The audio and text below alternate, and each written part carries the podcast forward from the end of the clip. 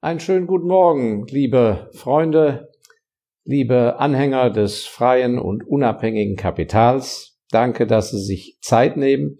Es ist Freitag, der 25. September.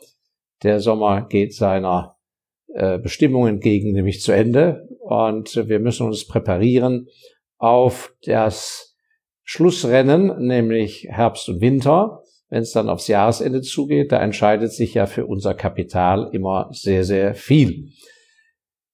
Heute möchte ich mal ganz allgemein sprechen über eine ganz wichtige Basis für ihr gutes wirtschaftliches Handeln und auch für ihr Geldvermehren. Und zwar, das ist der Umgang mit Krisen, Umgang mit Angst, aber vor allem mit wirtschaftlicher Krise. Und da habe ich in meinem Leben so unterschiedliche Menschen und Konzepte erlebt. Und das hat mir immer sehr zu denken gegeben. Fangen wir mit äh, dem ersten Beispiel an. Ein guter Bekannter von mir, der sehr erfolgreich in einer Branche äh, tätig war, äh, ließ sich im Jahre 1999 aufs Jahr 2002 von dem Internetboom und Telekom-Boom sehr anstecken das war ja dann die sogenannte Internet-Bubble, als die Telekom-Aktie von 80, 90 runter auf 10 krachte schließlich im Jahre 2003 und am neuen Markt eine Aktie nach der anderen mit Internetideen äh, lanciert wurde und an die Börse gebracht wurde. Er hat sich also von diesem Boom anstecken lassen, äh, nahm seine Ersparnisse, hat in ein Zahlungsmodell äh, Konzept äh, investiert, so ähnliches, was dann später PayPal wurde. Nun ja, was soll ich sagen, hat Räume angemietet. Ich weiß noch, wie ich ihn besucht habe, äh, sein Konferenzraum und diesen Raum, alles so auf Expansion, noch nirgends saß einer drin. Und es hörte sich ganz toll an und geistig fühlte man sich schon, vielmehr er und seine Mitinvestoren fühlten sich schon als äh, vielfache Multinet-Internet-Millionäre. Nun, das Ganze ist natürlich äh, gescheitert. Äh, wie in jeder Gründungswelle müssen sich eins vor Augen halten. Das war auch so, als die Eisenbahnen erfunden wurden. Jede Gründungswelle, wenn etwas substanziell Neues auf den Markt kommt, etwas Bahnbrechendes. Am Anfang ist das sehr viel spekulatives Kapital, auch sehr viel naives Kapital und es kommt immer zu einer übermäßigen Gründungswelle. Das heißt, Hunderte von Firmen, Tausende von Firmen, je nach Branche 50 Firmen, gehen ans Rennen, investieren, die Gelder kommen aus den unmöglichsten Ecken zusammen, meistens, wie gesagt, nicht sehr substanziell, abgesichert durch Know-how, sondern durch Spekulation. Aber dieser ganze, diese ganze Welle ist scheinbar nötig, um das Ganze doch nach vorne zu bringen und durch Leid und Elend, dass am Ende das übrig bleibt, was wirklich funktioniert, was wirklich den Erfolg hat. Und von daher äh, ähm, muss man das immer im Hinterkopf behalten, wenn man sich als Pionier fühlt oder auf Investitionsmöglichkeiten stößt, wo es heißt, ja, da geht die Zukunft ab, das gibt eine Vertausendfachung im Wert und, und, und, und. Ohne das geht's ja gar nicht in der Welt. Das mag alles sein. Und beim Internet ist es ja auch so gekommen. Nach diesem Crash 2003 konnte man ja sämtliche Interwertaktien spottbillig bekommen. Von denen sind da nach wie vor noch 80, 90 bankrott gegangen. Aber die großen Überlebenden, die Namen sind Ihnen ja heute bekannt, die sind natürlich ganz, ganz wertvoll geworden. Also, das hat mein Bekannter damals nicht gedacht, bedacht. Und insofern war es an sich ein ganz normaler wirtschaftlicher Vorfall, dass er gescheitert ist und die Ersparnisse verloren gegangen sind.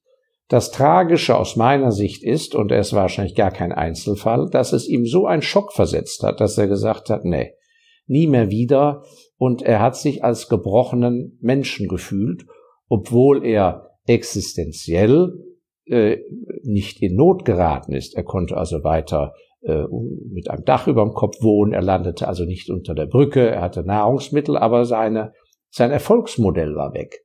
Seine Ersparnisse waren weg. Aber er war gesund und er war vielleicht gerade mal 45 Jahre alt. Er ist aus Scham nicht in seinen alten Beruf zurückgekehrt. Er hatte Angst vor der Häme.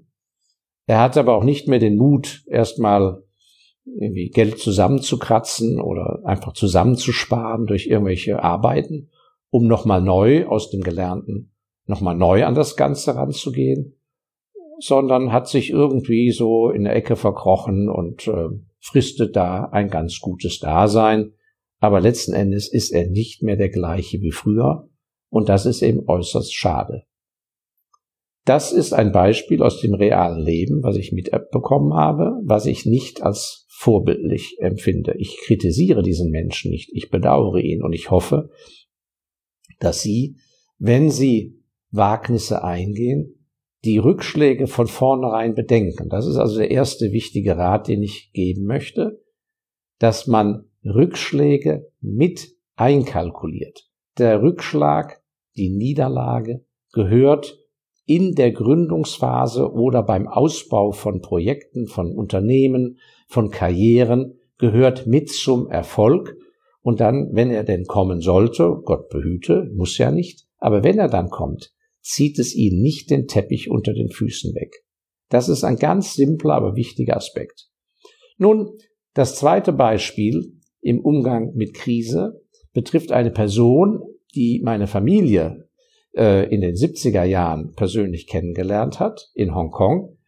Der Herr ist äh, vor einigen Monaten im Alter von 98 Jahren gestorben. Sein Name war Stanley Ho. Stanley Ho, mit 98 Jahren verstorben, war der Spielcasino-König von Macau, in der Nähe von Hongkong gelegen, eine ehemalige portugiesische Kolonie.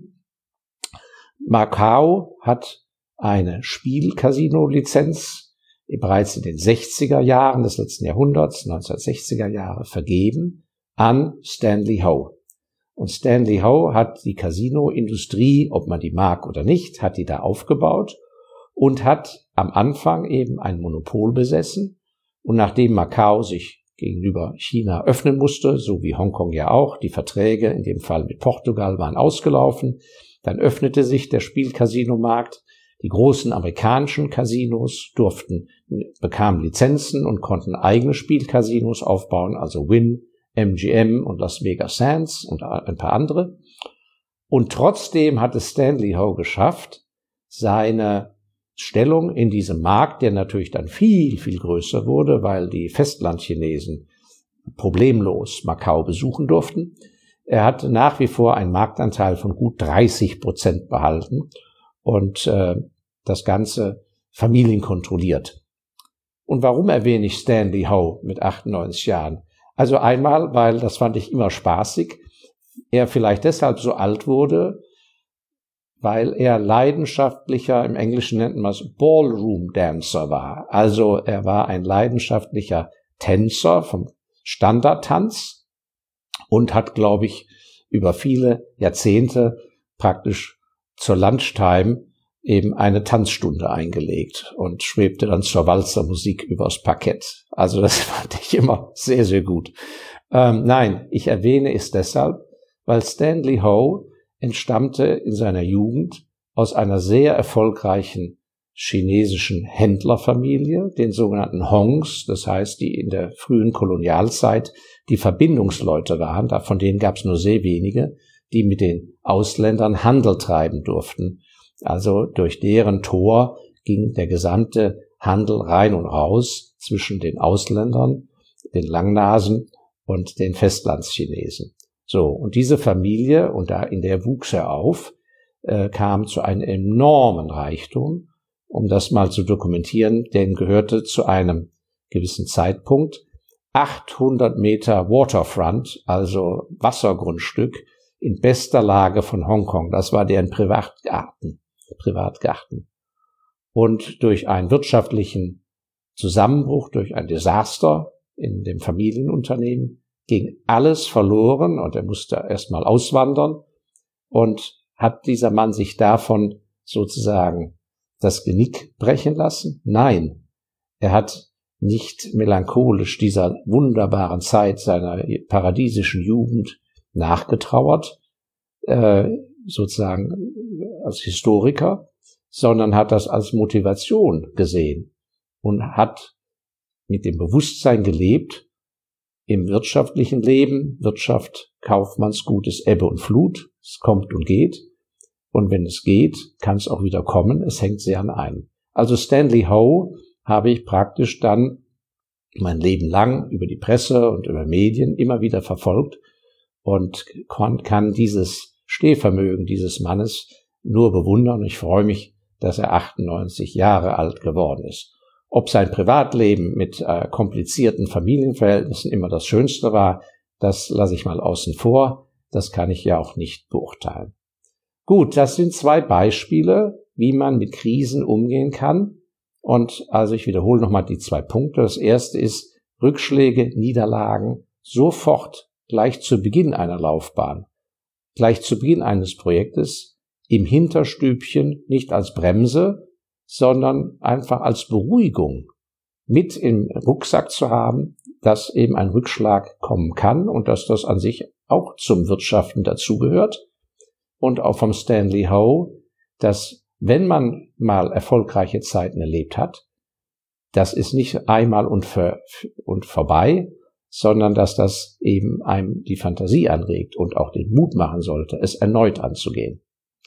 Was empfehle ich Ihnen, wenn Sie nun in den letzten Monaten in eine arge Krise geraten sind mit Ihrem Gewerbeunternehmen, mit Ihrem Hotel, Reisebüro etc. Viele Branchen sind ja nach wie vor sehr gebeutelt und gehen einer ungewissen Zukunft entgegen.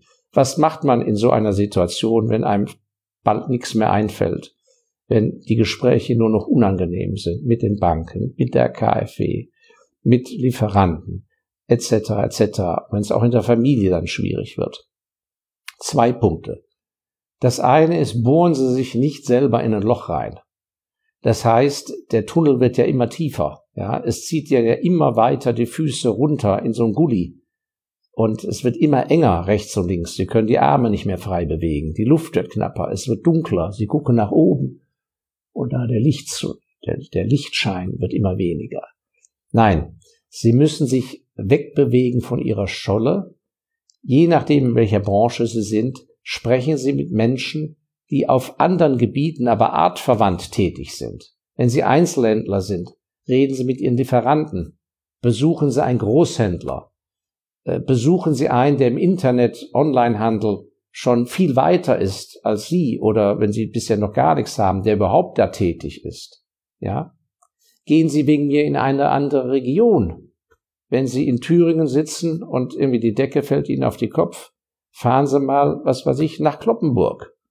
Oder wenn Sie in Norddeutschland sitzen und sind umgeben von einer gewissen Denkrichtung an ihrem Ort oder sie sitzen im Rotary Club oder sonst wo oder im Tennisverein und alle tröten aus der, wie sagt man, tröten aus der, äh, alle gleich aus der Posaune, ja, im gleichen Klang, dann versuchen sie, versuchen sie einen alten Schulfreund, der in Niederbayern erfolgreich tätig ist.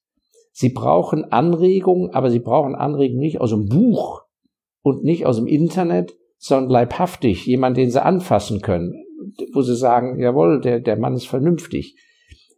Weil die Kreativität ist in dem Moment so eingeschränkt bei ihnen, wo sie von Angst besetzt sind und wo die Sorgen so massiv sind, sie sehen den Wald vor lauter Bäumen nicht und meistens ist er so, die Lösung liegt ja nicht direkt nebenan. Für die Lösung oder das Umsteigen brauchen sie einen Umweg aber es, sie brauchen jemand, der ihnen zeigt, das ist der Umweg. Sie müssen jetzt einen Umweg gehen. Der kostet Zeit, der kostet Geld, der ist nicht angenehm, das erfordert Opfer, es erfordert radikale Maßnahmen. Aber er führt sie dann auf das andere Gleis und dann fährt der Zug in die andere Richtung. Das ist ganz wichtig. Falls Sie solche Menschen nicht haben, weiter weg oder äh, aus anderen Gebieten ihres Tät der, der Tätigkeit, das gilt ja auch für Angestellte, die eben Karriereweg wechseln wollen, von Wirtschaftsunternehmen zum Verband, zum Lobbyismus und so weiter und so fort. Wenn Sie das nicht haben, dann empfehle ich Ihnen eins. Kalender raus, mal geschaut, wo ist Freiraum, schaufeln sich den Freiraum und fahren für drei Tage irgendwohin, wo Sie noch nie waren, fahren Sie ganz alleine.